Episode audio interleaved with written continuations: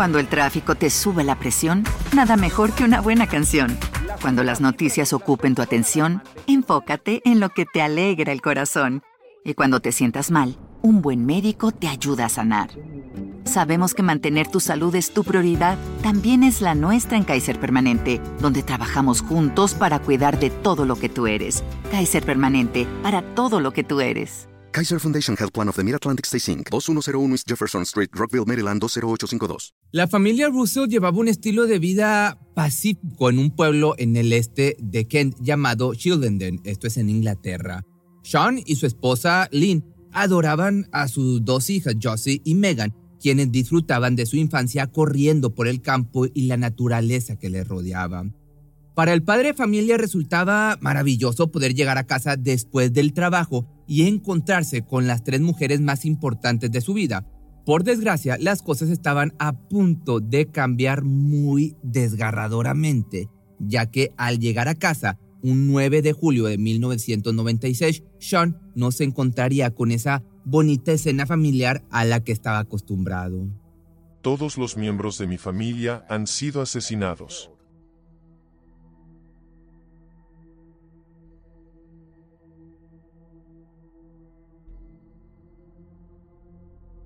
Aquella mañana había comenzado como cualquier, otra, como cualquier otro día, las niñas preparándose para ir a la escuela mientras que su padre tomaba su taza de café para después salir a dejarlas al colegio y luego dirigirse a su empleo. Así transcurrió el día hasta la hora de salida de las pequeñas. Lynn era quien se acercaba caminando al sendero que llevaba de la casa a la escuela, el cual atravesaba cada día en compañía de la mascota, Lucy. Ahí se encontraban madre e hijas y seguían el camino para llegar a su hogar. Mientras la mujer le preguntaba a sus pequeñas que cómo había estado su día, a lo lejos se escuchaba el claxon proveniente del auto de los papás de una amiga de Josie. Pensaron que podían llevarlas a casa, sin embargo, las Russell jamás prestaron atención y siguieron su andar como de costumbre. Si nos hubieran oído, ya sabes, las habríamos llevado a casa. Más tarde Sean llegó a casa, encontrándose con algo sumamente extraño. El silencio se apoderaba de los pasillos y Lucy no ladraba como regularmente lo hacía. Vio que no había nadie, pero pensó que quizás llegarían un poco más tarde, por lo que se dispuso en la cocina y comenzó a realizar la escena. No obstante, la espera se alargó mucho más de lo normal. Aquí la pregunta era dónde estaba su esposa y sus hijas. A la vez era lo que se preguntaba. El reloj marcaba las 9 de la noche y no parecía seguro que anduvieran por el campo solas. Entonces no pudo más con la incertidumbre y se comunicó con la policía, donde le comentaron que no tenían registro de algún accidente u otra cosa que pudiera alarmar a los residentes del pueblo. Posteriormente procedió a llamar al veterinario suponiendo que la perrita Lucy pudiera haber tenido algún percance y las chicas la hubieran llevado de emergencia, pero tampoco fue el caso.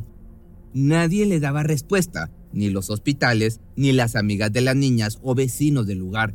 Para ese momento el pánico del hombre comenzó a desatarse poco a poco o rápidamente, mejor dicho, y emprendió en auto el camino que atravesaban para dirigirse a casa. Gritó el nombre de su esposa y el de las niñas, pero sin éxito. La desaparición se extendió por cinco horas, justo después de la escuela, que ya nadie las volvió a ver. No puede haber una mujer y niños deambulando por el campo a esta hora de la noche sin que algo ande terriblemente mal. Después de intentarlo todo, dando vueltas a los alrededores y preguntando si alguien tenía información, decidió comunicarse de nuevo con las autoridades. Inmediatamente se desplegó una búsqueda con ayuda de perros entrenados, voluntarios y autoridades, al mismo tiempo que Sean era entrevistado para descartarlo como sospechoso o bien proporcionara datos de ayuda para dar con el paradero de la mujer y de, la, de las niñas. ¿Hay alguna razón por la que ella podría haber tomado a las niñas? Ese tipo de cosas que, ya sabes, son tonterías pero aceptas que tienen un trabajo que hacer, así que respondes lo mejor que puedes. En punto de las 11.30 de la noche, el equipo de búsqueda nuevamente tocó la puerta de los Russell, esta vez con terribles noticias. Parecía que había habido algún tipo de accidente, pero que todos los miembros de mi familia, Lynn y las dos niñas habían muerto. Los cuerpos habían sido encontrados a algunos cientos de metros de la casa. La mujer, las dos niñas y la perrita, completamente envueltas en un mar rojo, golpeadas. claramente víctimas de un crimen de que les habían arrebatado la vida, cuyo paradero del responsable se desconocía hasta el momento. El hombre, podrás imaginar, quedó estupefacto e incrédulo ante semejante descubrimiento. ¿Cómo alguien había sido capaz de algo como esto? Era lo que se preguntaba. No tenían enemigos, no era un vecindario peligroso, no había motivos para un crimen tan desgarrador. Lo único certero era que la policía debía actuar rápidamente antes de que tuviera lugar otro feroz ataque. Sean pasó esa primera noche en total agonía. De tener una hermosa familia, ahora estaba solo en el mundo. Sus razones para vivir, como te podrás imaginar, se habían ido junto con su esposa y sus dos hijas. Sin embargo, una inesperada noticia, un milagro, le esperaba por la mañana. Cuando los cuerpos fueron trasladados al hospital, tanto médicos como policía realizaban los procedimientos de rutina, pero de pronto un uniformado notó un parpadeo que le hizo prestar atención, a lo que exclamó que estaba viva una de estas mujeres. Era una de las niñas aferrándose a su último aliento. Rápidamente la llevaron a emergencias donde milagrosamente soportó cada procedimiento para que pudiera ser estabilizada. Me cambió de la desesperación total. No puedo continuar, no tiene sentido continuar, a de repente tener una razón para hacerlo. Algo a lo que aferrarse. Tan pronto le dieron esa noticia, salió eufórico hacia el King's College Hospital, donde estaban atendiendo la única sobreviviente. Pudo dar un vistazo a través del vidrio hacia la habitación. Pude ver algunas pecas en la frente superior, de la nariz sobre la máscara y supe que era Josie. Pese a ese momento de alegría al reencontrarse con su hija, el pronóstico no pintaba nada favorable. Josie estaba muy mal herida con un fuerte daño cerebral. Su padre temía que en cualquier momento le pidieran su consentimiento para desconectarla del soporte vital completo. Pero, aún y en contra de todas las adversidades, los médicos no se dieron por vencidos. La intervinieron quirúrgicamente insertándole una placa de titanio de 4 pulgadas para poder reconstruir su cráneo e increíblemente la pequeña sobrevivió. Cuando finalmente logró estar consciente, el único rostro que aguardaba su despertar era el de su padre, quien con lágrimas en los ojos le sonrió, completamente agradecido de semejante milagro, como lo consideraban en el hospital. Pero las noticias que le esperaban a la pequeña Josie no eran nada buenas. Su madre y su hermana no habían corrido con la misma suerte, y cuando se lo hicieron saber solo volteó la mirada incrédula, pero al mismo tiempo totalmente destrozada. Dadas sus heridas, le era imposible hablar, no obstante, con el paso de los días y su favorable recuperación pudo andar por los pasillos de la clínica, caminando de puerta en puerta para asegurarse de que efectivamente Lynn y Megan no estaban por ninguna parte. Más adelante se le fue permitiendo ir más allá de las paredes de la habitación. Salir al aire libre le daba un poco de paz, recordando los momentos compartidos antes de la tragedia. Me gustaba ir al parque y lugares así porque no estaba en el hospital y era un lugar donde va todo el mundo y la gente no está enferma ni nada, así que me veía como una chica normal sin ningún tipo de problema, pero probablemente todos sabían quién era cuando pasaba. Investigando en el área solo habían recuperado una manta con manchas rojas y un martillo. Quizá era el arma responsable, mas no les conducía a nada concreto, especialmente por las condiciones de la zona en la que ocurrió el acontecimiento. Fue en un bosque, con árboles y hojas, y fue en el verano, cuando los árboles están repletos de hojas y eso significaba montones y montones de superficies, superficies inapropiadas para obtener huellas dactilares o ADN. Este se convirtió en el examen forense más extenso y difícil al que me he enfrentado en mi carrera. La búsqueda se vuelve muy complicada considerando que la única testigo sigue en recuperación. Josie necesita aprender a hablar y a escribir nuevamente para poder comunicarse. Todo esto aunado al hecho de que sigue completamente traumatizada por su fatídica experiencia, obviamente. Incluso de regreso a, a casa le fue imposible mantener la calma. El campo ya no parecía seguro para ella y toda aquella paz en la que disfrutaba en un pasado se había sustituido por un, por un temor, por un miedo que no podía controlar. Antes podías caminar hasta el campo y no era un problema, y ahora está este psicópata suelto. Ya no es seguro en este lugar donde alguna vez te sentiste realmente a salvo. No solo padre e hija vivían el temor cada día de encontrarse nuevamente con el criminal, todos en el área pasaban por lo mismo, aterrados de salir a pasear por el campo. Simplemente el pánico se apoderó de una zona cuyo principal característica había sido la paz y la tranquilidad. Pese que aún no había arrestos, la policía comenzó a determinar ciertos detalles para darle forma a la secuencia de los hechos. Así se percataron de que el crimen había ocurrido alrededor de las 4.30 y las 4.45 de la tarde. Se entrevistó a posibles testigos una y otra vez sin pistas relevantes, hasta que llegó una mujer asegurando que había visto por el área a un hombre notablemente agitado portando un martillo en la mano. Además, salieron a la luz algunos avistamientos de un auto en color beige. En uno de ellos se pudo observar a un hombre justo al lado del auto, en estado sospechoso, como si estuviera buscando algo desesperadamente. Según el testigo, quien esperó a que el sujeto se fuera para acercarse un poco más y fue ahí que notó una bolsa manchada de rojo. Sin embargo, decidió no contactar a la policía hasta una vez hecho público el crimen. Uniendo los puntos entre uno y otro, los avistamientos del auto dieron algunas localizaciones del posible responsable fuera del área donde ocurrió el ataque. No era mucho, pero servía para continuar con la investigación. Por otro lado, Josie seguía en proceso de recuperación. Ella y su padre se mudaron al norte de Gales para el bienestar de la pequeña, puesto que de no atrapar al hombre no había nada que le brindara sensación de seguridad. Ahí continuó con su proceso de volver a aprender a leer, escribir y hablar, lo que resultaba vital para poder brindar una declaración y así aportar más datos para las averiguaciones. Pasaron meses largos y dolorosos, pero el caso seguía tan vigente como el primer día bajo el cargo de los detectives Pauline Smith y Edwin Tingley. Cada minuto que pasaba se consumía la posibilidad de resolverlo, pero ahora Josie, de nueve años, parecía estar un poco mejor. Era, podríamos decir, su último recurso.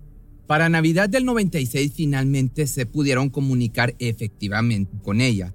La detective Pauline hizo todo lo necesario para que el proceso no fuera tan difícil por lo que procedió a realizar una pequeña maqueta con muñecos representativos de las chicas y el asesino esperando que la sobreviviente pudiera explicar lo que ocurrió. Aquella tarde de regreso a casa, Lynn, Josie y Megan se cruzaron por el camino con un sujeto a bordo de un vehículo. Josie recuerda haberle saludado con la mano pensando que era un tipo agradable, pero este bajó del auto de manera frenética y comenzó a exigir dinero. Lynn no llevaba dinero consigo, pero para evitar un ataque se ofreció a darle lo que podía tener guardado en casa. Sin embargo, el hombre se negó rotundamente y comenzó a portarse más y más violento. Al ver la reacción agresiva, la madre de la niña le gritó corran, mas no fue suficiente para escapar fueron tomadas a la fuerza y arrastradas de regreso.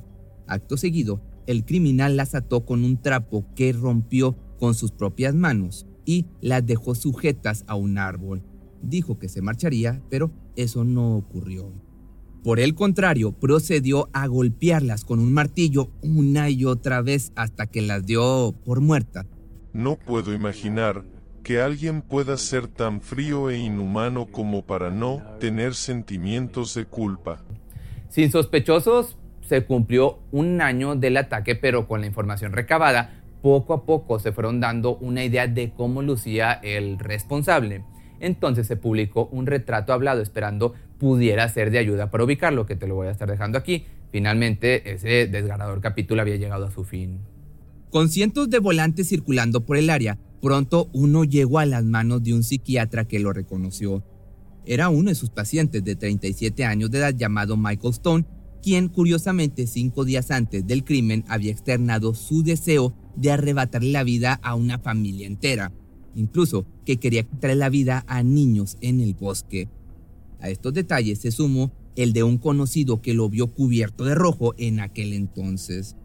Cuando Michael Stone fue identificado por primera vez como posible sospechoso, se desencadenó una cantidad de actividad de investigación a su alrededor, sus antecedentes, sus movimientos, su capacidad para hacer este tipo de cosas. Pero el trabajo policíaco se extendió hasta el 17 de junio de 1997, que finalmente lo arrestaron. A raíz de esta noticia, los detalles de su vida comenzaron a brotar como la espuma. Él mismo fue víctima de un ataque con un martillo en su infancia. Fue constantemente abusado y lo hicieron sufrir, tanto por su familia como en un lugar para ancianos. Se involucró en las sustancias ilícitas desde muy temprana edad y arrastraba consigo una condena por haber atacado a un hombre con un martillo en el pasado. Las dudas de que él era el responsable se dispararon rápidamente.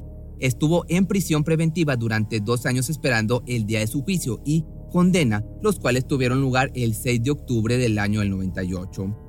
Había muy poca evidencia incriminatoria, por lo que los abogados debían mover cielo, mar y tierra para que se le declarara culpable. En un principio parecía complicado, no obstante, pronto se dieron a conocer testimonios de otros presos que aseguraron haber escuchado a Michael confesar que él era el responsable. Posteriormente bastó con la declaración de Josie para que la sala se llenara de indignación y terror al escuchar cada detalle del ataque. El resultado fueron tres cadenas perpetuas por, los, por las vidas que quitó, las de Lynn y Megan, y el intento de quitarle la vida a Josie. Finalmente, ese desgarrador capítulo había llegado a su fin. Nada podría regresar las vidas que se robaron, pero para la sobreviviente y su padre fue como una manera de poder cerrar ese capítulo y tratar de avanzar a uno nuevo, sin más dolor y guardando en su corazón los mejores recuerdos de la familia. Josie era en cierto modo la líder mientras que Megan era más tranquila pero muy decidida, como su madre. Vuelvo a mirar todas las fotografías, las flores, las mascotas, los ponis y la casita. Fue una época muy muy hermosa. Aunque sucedieron cosas muy malas y tristes, han sido muchas cosas buenas. No quiero que la gente sienta lástima por mí y diga, estás mejor Josie, ni nada, porque estoy mejor y no me pasa nada. Por su parte, Michael siempre alegó su inocencia valiéndose de que las pruebas forenses son inexistentes y para el año 2022 hubo una declaración que despertó la curiosidad de miles de personas. Esta venía por parte del asesino serial Levi Belfield, quien se proclamó como culpable por el asesinato de Lynn y Megan. Sin embargo, la policía jamás encontró ninguna evidencia que lo pudiera ligar con el caso. Hasta ahora ambos continúan en prisión, cada uno pagando sus respectivos homicidios, pero podríamos decir que es un misterio quién fue el verdadero responsable. Igual si te gustó este video lo puedes ver en Facebook que me encuentras como Pepe Misterio Documentales. Las páginas anteriores, pues ya sabes, me las quitaron, entonces ahí subo los videos viejos y los nuevos desde las 10 de la mañana, hora de la Ciudad de México, hasta las 10 de la noche. Cuando el tráfico te sube la presión, nada mejor que una buena canción. Cuando las noticias ocupen tu atención, enfócate en lo que te alegra el corazón. Y cuando te sientas mal, un buen médico te ayuda a sanar. Sabemos que mantener tu salud es tu prioridad, también es la nuestra en Kaiser Permanente, donde trabajamos juntos para cuidar de todo lo que tú eres. Kaiser Permanente, para todo lo que tú eres. Kaiser Foundation Health Plan of the Mid-Atlantic Stay Inc., 2101 East Jefferson Street, Rockville, Maryland 20852. ¿Te preocupas por tu familia? Entonces, ¿por qué darles solo huevos ordinarios cuando pueden disfrutar de lo mejor? Eggland's Best, los únicos huevos con ese delicioso sabor fresco de granja, además de la mejor nutrición, como 6 veces más vitamina D, 10 veces más vitamina E y 25% menos de grasa saturada que los huevos regulares, además de muchos otros nutrientes importantes. Así que, dales los mejores huevos. Eggland's Best. Mejor sabor, mejor nutrición, mejores huevos.